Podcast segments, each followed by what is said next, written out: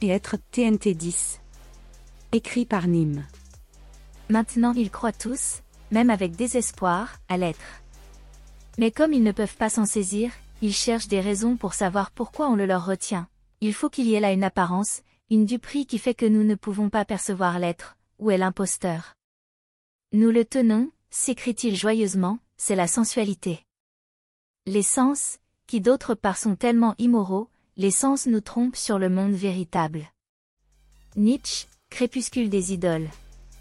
Chaque culture a ses possibilités d'expression nouvelles qui germent, mûrissent, se fanent et disparaissent sans retour. Oswald Spengler, Le déclin de l'Occident. Dans l'histoire de la philosophie occidentale, ce que l'on appelle métaphysique renvoie directement à l'ontologie, la question de l'être en tant que physis. Heidegger dira que l'histoire de la philosophie occidentale est celle de l'oubli de l'être. Pour Heidegger, la philosophie depuis Platon et Aristote se concentre sur les entités particulières et leurs propriétés, plutôt que sur la question plus fondamentale de ce que signifie être en soi. Cela signifie que les philosophes ont tendance à se concentrer sur les étangs, des choses qui sont, comme des tables, des personnes, des idées, etc., plutôt que sur l'être lui-même. Cet article aura alors pour but de montrer que, loin d'être oublié, il fut seulement réinterprété et on peut encore aujourd'hui trouver un angle pour l'aborder en utilisant l'information. Qu'est-ce que l'être? Ça peut paraître compliqué de l'aborder de but en blanc et des penseurs comme Heidegger vont nécessairement sembler opaques, car dès lors qu'on souhaite penser les choses à un degré d'abstraction suffisant, il nous faut de nouveaux mots. Il me semble nécessaire de partir du particulier pour aller vers l'universel. Les premiers philosophes présocratiques ont pu simplement observer un phénomène assez intrigant qui veut que lorsqu'on féconde une femme, un être en devenir se crée qui voit l'apparition d'un bébé qui deviendra plus tard un adulte puis finalement un vieillard s'il a la chance de ne pas trouver la mort avant. Certains comme Spengler dresseront même un parallèle avec les cultures humaines. Mais comment est-ce qu'on passe de rien à quelque chose qui apparaît, croit et meurt? En le rapportant à toutes choses comme les animaux, les végétaux puis la terre et les astres, on obtient une pensée abstraite de l'être et du devenir. À défaut de pouvoir tout expliquer, on peut commencer à les penser. Alors, les philosophes et les poètes useront tous deux de mots qui pourraient nous sembler un peu naïfs aujourd'hui.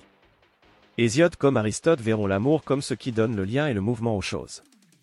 Anaxagore et Aristote parleront de l'intelligence comme d'une machine pour faire le monde. Les astres seraient doués d'amour et d'intelligence? Ça nous paraît farfelu et trop anthropomorphique, car ce sont des mots du langage courant qu'on utilise pour qualifier des sentiments et actions humaines. Pire encore, certains trouvent un malin plaisir à utiliser des mots qui ont un sens communément admis par leur père de façon totalement différente.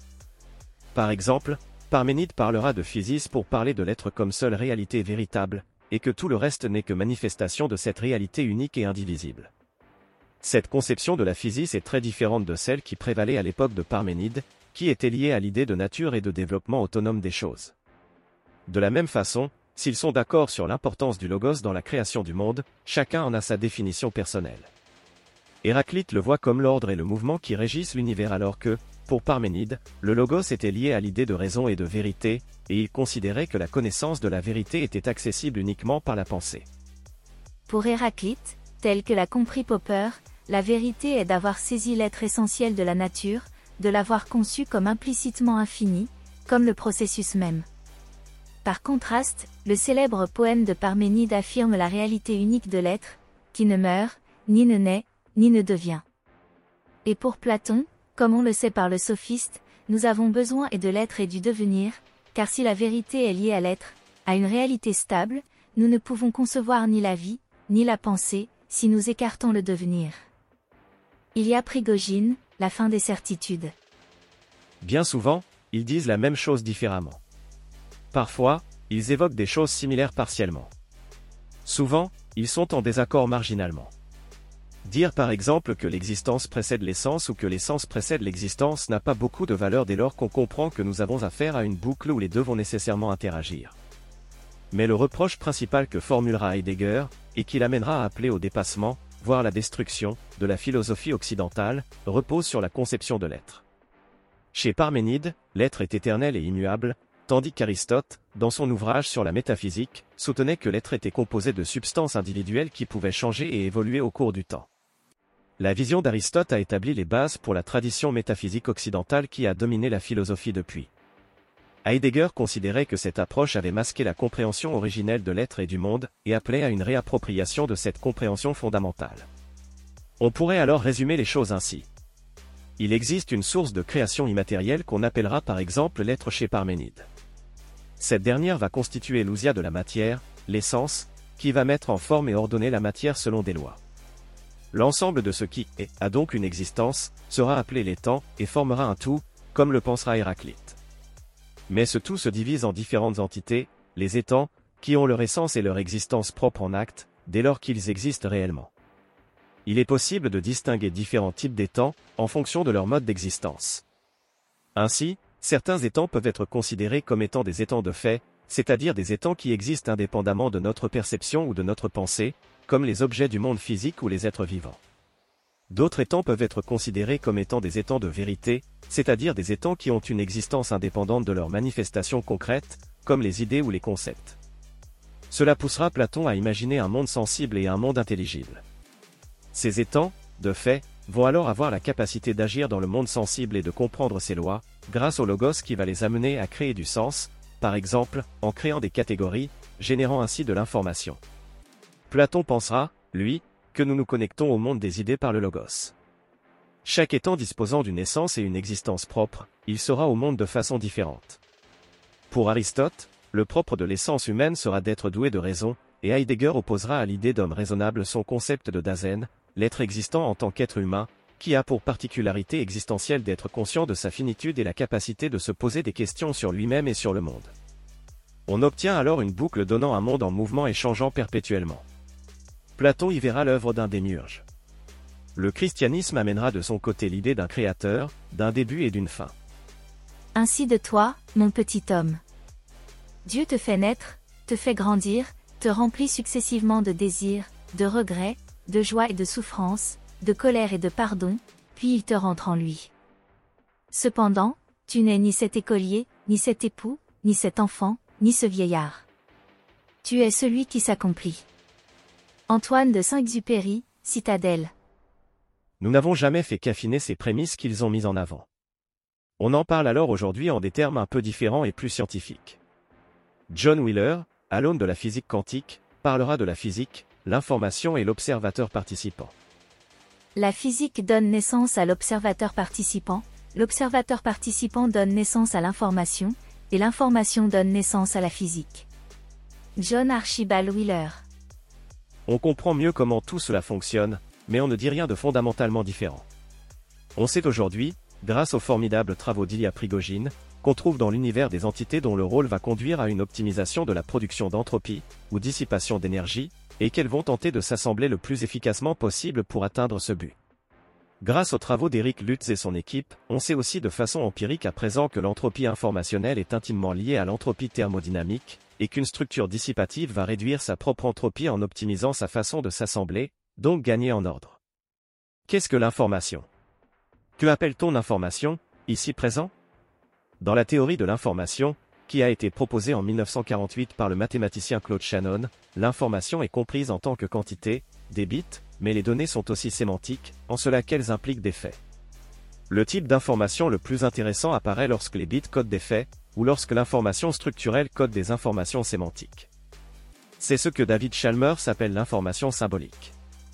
Par exemple, la séquence de bits 1 0 1 1, information structurelle, dans une certaine zone de la mémoire d'une base de données ou sur une carte perforée peut encoder le fait que votre âge est de 25 ans, information sémantique. Une carte perforée illustre les informations structurelles, sémantiques et symboliques. L'information symbolique est le type d'information utilisée par la science moderne des données. Nos bases de données, nos systèmes informatiques transportent des informations sur le monde, et les bits codent des faits. Mais cette information symbolique est également présente dans notre langage. Une chaîne de lettres, comme vous lisez mon article, encode un fait sur le monde. Les messages eux-mêmes forment un motif, une organisation. En effet, il est possible de considérer les séries de messages comme ayant une entropie à l'égard des séries d'états du monde extérieur. De même que l'entropie est une mesure de désorganisation, l'information fournie par une série de messages est une mesure d'organisation. En fait, il est possible d'interpréter l'information fournie par un message comme étant essentiellement la valeur négative de son entropie, et le logarithme négatif de sa probabilité. C'est-à-dire, Plus le message est probable, moins il fournit d'informations. Les clichés ou les lieux communs, par exemple, éclairent moins que les grands poèmes. Norbert Wiener, Cybernétique et Société. L'information est l'être. La façon particulière de s'assembler d'une structure dissipative va être capturée dans une forme de blueprint informationnel qui sera son être permettant de générer l'étant qu'elle est. Ce que nous avons appelé l'être n'est en fait rien d'autre que l'information. Vos gènes contiennent une information génétique ordonnée qui permet de donner un organisme via l'ontogenèse. Les gènes vont donc dicter la façon de s'assembler de l'organisme et influencer son développement. Ils contiennent l'information qui sera le blueprint de votre organisme. Cette information est celle d'un homme en puissance ou en devenir. De mon côté, j'affirme alors que tout étant est une structure dissipative ou appartient à une structure dissipative et va donc agir ou permettre l'action dans le monde sensible, qui forme un tout composé de tous les étangs, dissipant ainsi l'énergie. Ils ont effectivement une finitude liée à ce rôle qui relève de l'entropie pouvant être comprise comme la perte d'informations les conduisant à la mort, la fin de leur existence. Plus que le Dasein, ce qui m'intéresse est l'être existant en tant que système formé par les humains, comme les sociétés humaines, qui vont, en réalité, relever de la symbiose avec d'autres types d'étangs. Ces autres types d'étangs pouvant être des animaux, comme les chevaux permettant de se déplacer, mais, encore plus, les étangs qu'ils créent via la technique, qui amènera les voitures à remplacer les chevaux, lesquels n'auront plus qu'une place marginale dans ces systèmes. Fonctionnant sur un modèle cybernétique, ces systèmes vont former un tout disposant de son propre désir, de sa propre intelligence et va chercher sa propre puissance. En s'appuyant alors sur des termes relevant de la thermodynamique et de la théorie de l'information, on obtient une nouvelle trinité qui est l'algorithme, l'information et l'assemblage. Et on pourrait réduire tout cela à l'énergie, l'information et la matière, mais, pour simplifier, je parlerai de l'action, l'information et l'ordre. Et comme une image vaut mille explications, je vous ai concocté un schéma mettant en avant comment ces trois domaines interagissent pour ne former qu'une seule et unique chose. Et c'est pourquoi l'entropie sera une mesure de la dissipation d'énergie, de la perte d'information et du désordre tout en même temps. S'il est aisé d'observer que, dans la nature, tout est en mouvement, apparaît, croît et disparaît, le but des plus grands philosophes sera toujours de faire preuve de la plus grande abstraction afin de tenter de comprendre ce qui sous-tend la réalité les empiristes feront le choix de s'arrêter au domaine de l'expérience et des sens, s'inscrivant ainsi comme les héritiers des philosophies d'Épicure et de Lucrèce, qui ont tous deux valorisé l'expérience sensorielle comme source de connaissance. Cependant, Aristote dira que la philosophie est supérieure à la science, en cela que la science, la physique, ne peuvent qu'étudier les accidents, mais pas comprendre ce que sont les choses en soi, l'être des choses, la métaphysique. Mais si l'être est l'information, comme on le défend ici, alors l'expérience est déjà une façon d'accéder, via les accidents, à une facette du monde métaphysique de l'information. Par la connaissance, on parvient à obtenir une meilleure compréhension de l'essence des choses. Par exemple, on sait aujourd'hui comment la génétique fonctionne et génère des organismes à partir d'informations. Descartes, dans ses méditations métaphysiques, va, lui, tenter de faire abstraction des sens pour atteindre, autant que faire se peut, le stade de l'existence statique où seule la pensée règne. Je pense, donc je suis. Ça pense et il y a un sujet à cette pensée, le je. On observe alors que faire preuve d'abstraction revient à faire une introspection qui nous permet de remonter notre schéma en sens inverse. Nous faisons abstraction de l'expérience et de l'action afin d'atteindre le stade de l'existence. Les existentialistes, dont Heidegger, qui refusera pourtant cette étiquette, continueront ce travail en développant une pensée élaborée sur ce que signifie la deuxième partie de la phrase, je suis, et ce qu'on appelle l'existence. Kant ira un peu plus loin, puisqu'il en arrivera à la conclusion que, même dans cet état de méditation métaphysique, nous avons encore conscience de lois physiques, l'espace et le temps, qui nous offrent un cadre de pensée. Existe-t-elle réellement ou est-ce simplement là des catégories que nous construisons pour donner un sens au monde qui nous entoure, mais qui nous cache la réalité des choses? Est-ce qu'il y aurait une chose en soi derrière cela qui nous serait inaccessible? Kant répond que ce ne sont que des catégories et qu'il existe des choses en soi appartenant au monde, des noumènes qui sont inaccessibles à l'entendement humain il nous serait impossible de connaître ce qui constitue l'essence d'une chose et son être. Les concepts et catégories que nous utilisons pour comprendre le monde seraient en réalité des constructions de notre esprit, et ne peuvent pas être appliqués à une réalité en soi qui serait indépendante de notre pensée.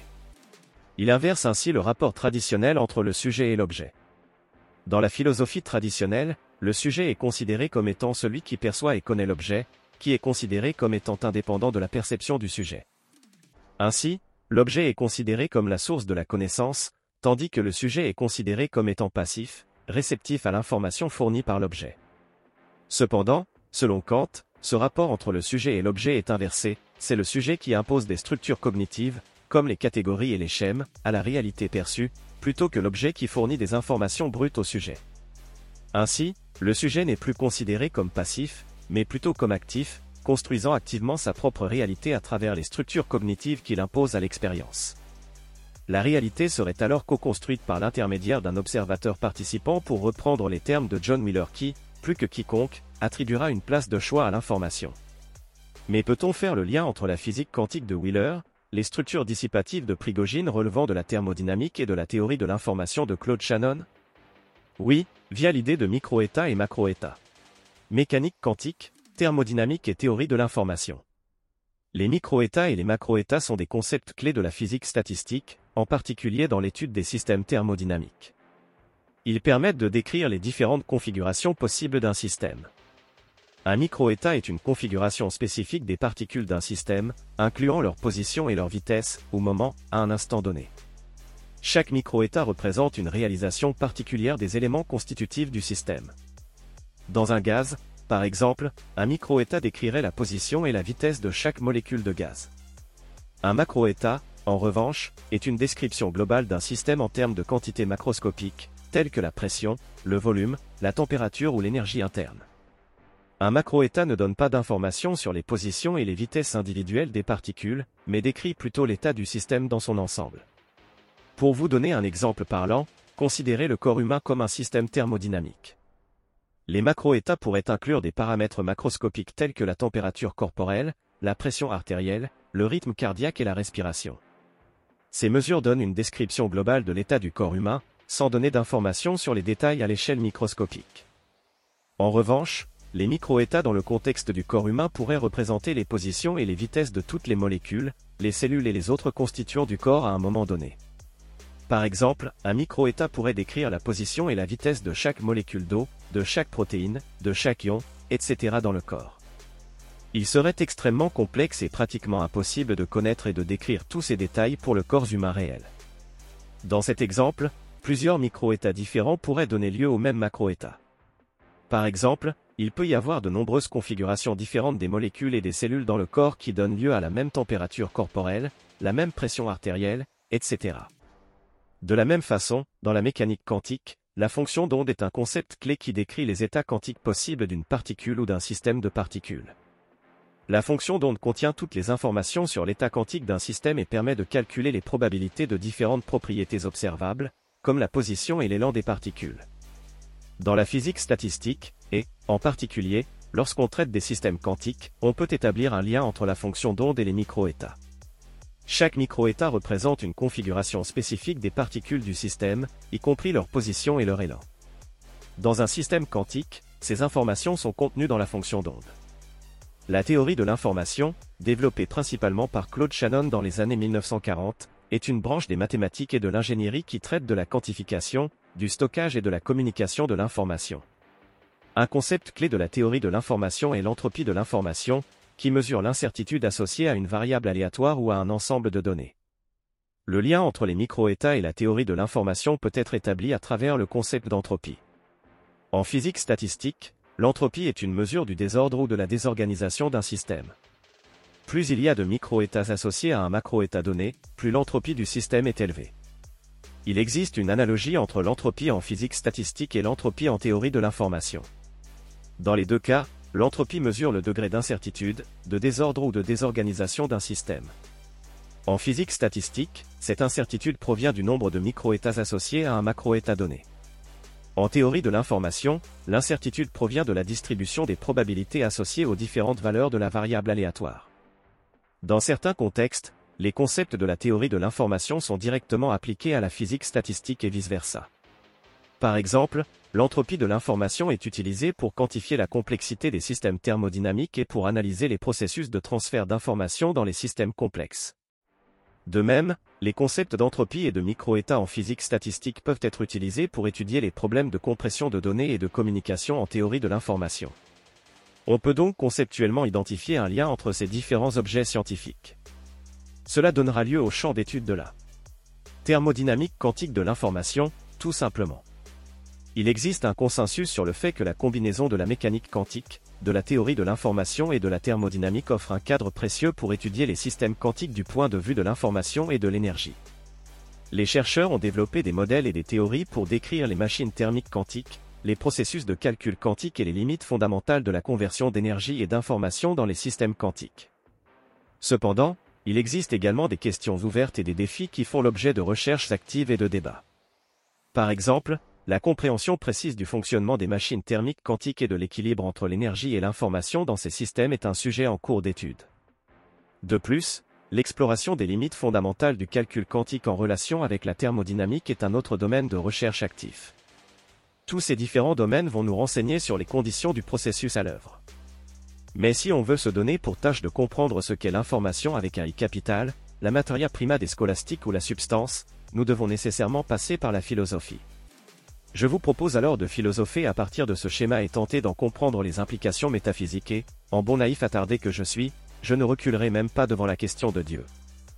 Dans la plupart des histoires de la philosophie, il y a un avant Kant, où les philosophes se jugent libres de spéculer à propos de Dieu, du monde, de l'âme humaine, et un après Kant, sauf quelques naïfs attardés, ils ont appris la leçon de la finitude humaine à qui est interdite de faire comme si elle pouvait bénéficier d'une intuition directe de ses réalités ultimes, et qui doit reconnaître que des pensées sans contenu intuitif sont vides.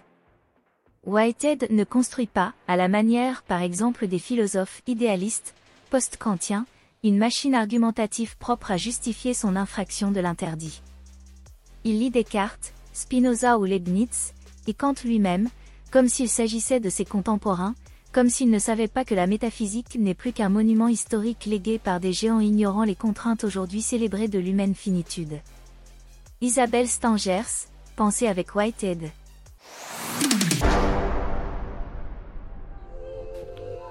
Cet audio vous a plu? Abonnez-vous à notre chaîne afin de recevoir tout notre contenu et soutenez-nous sur Tipeee, le lien est dans la description.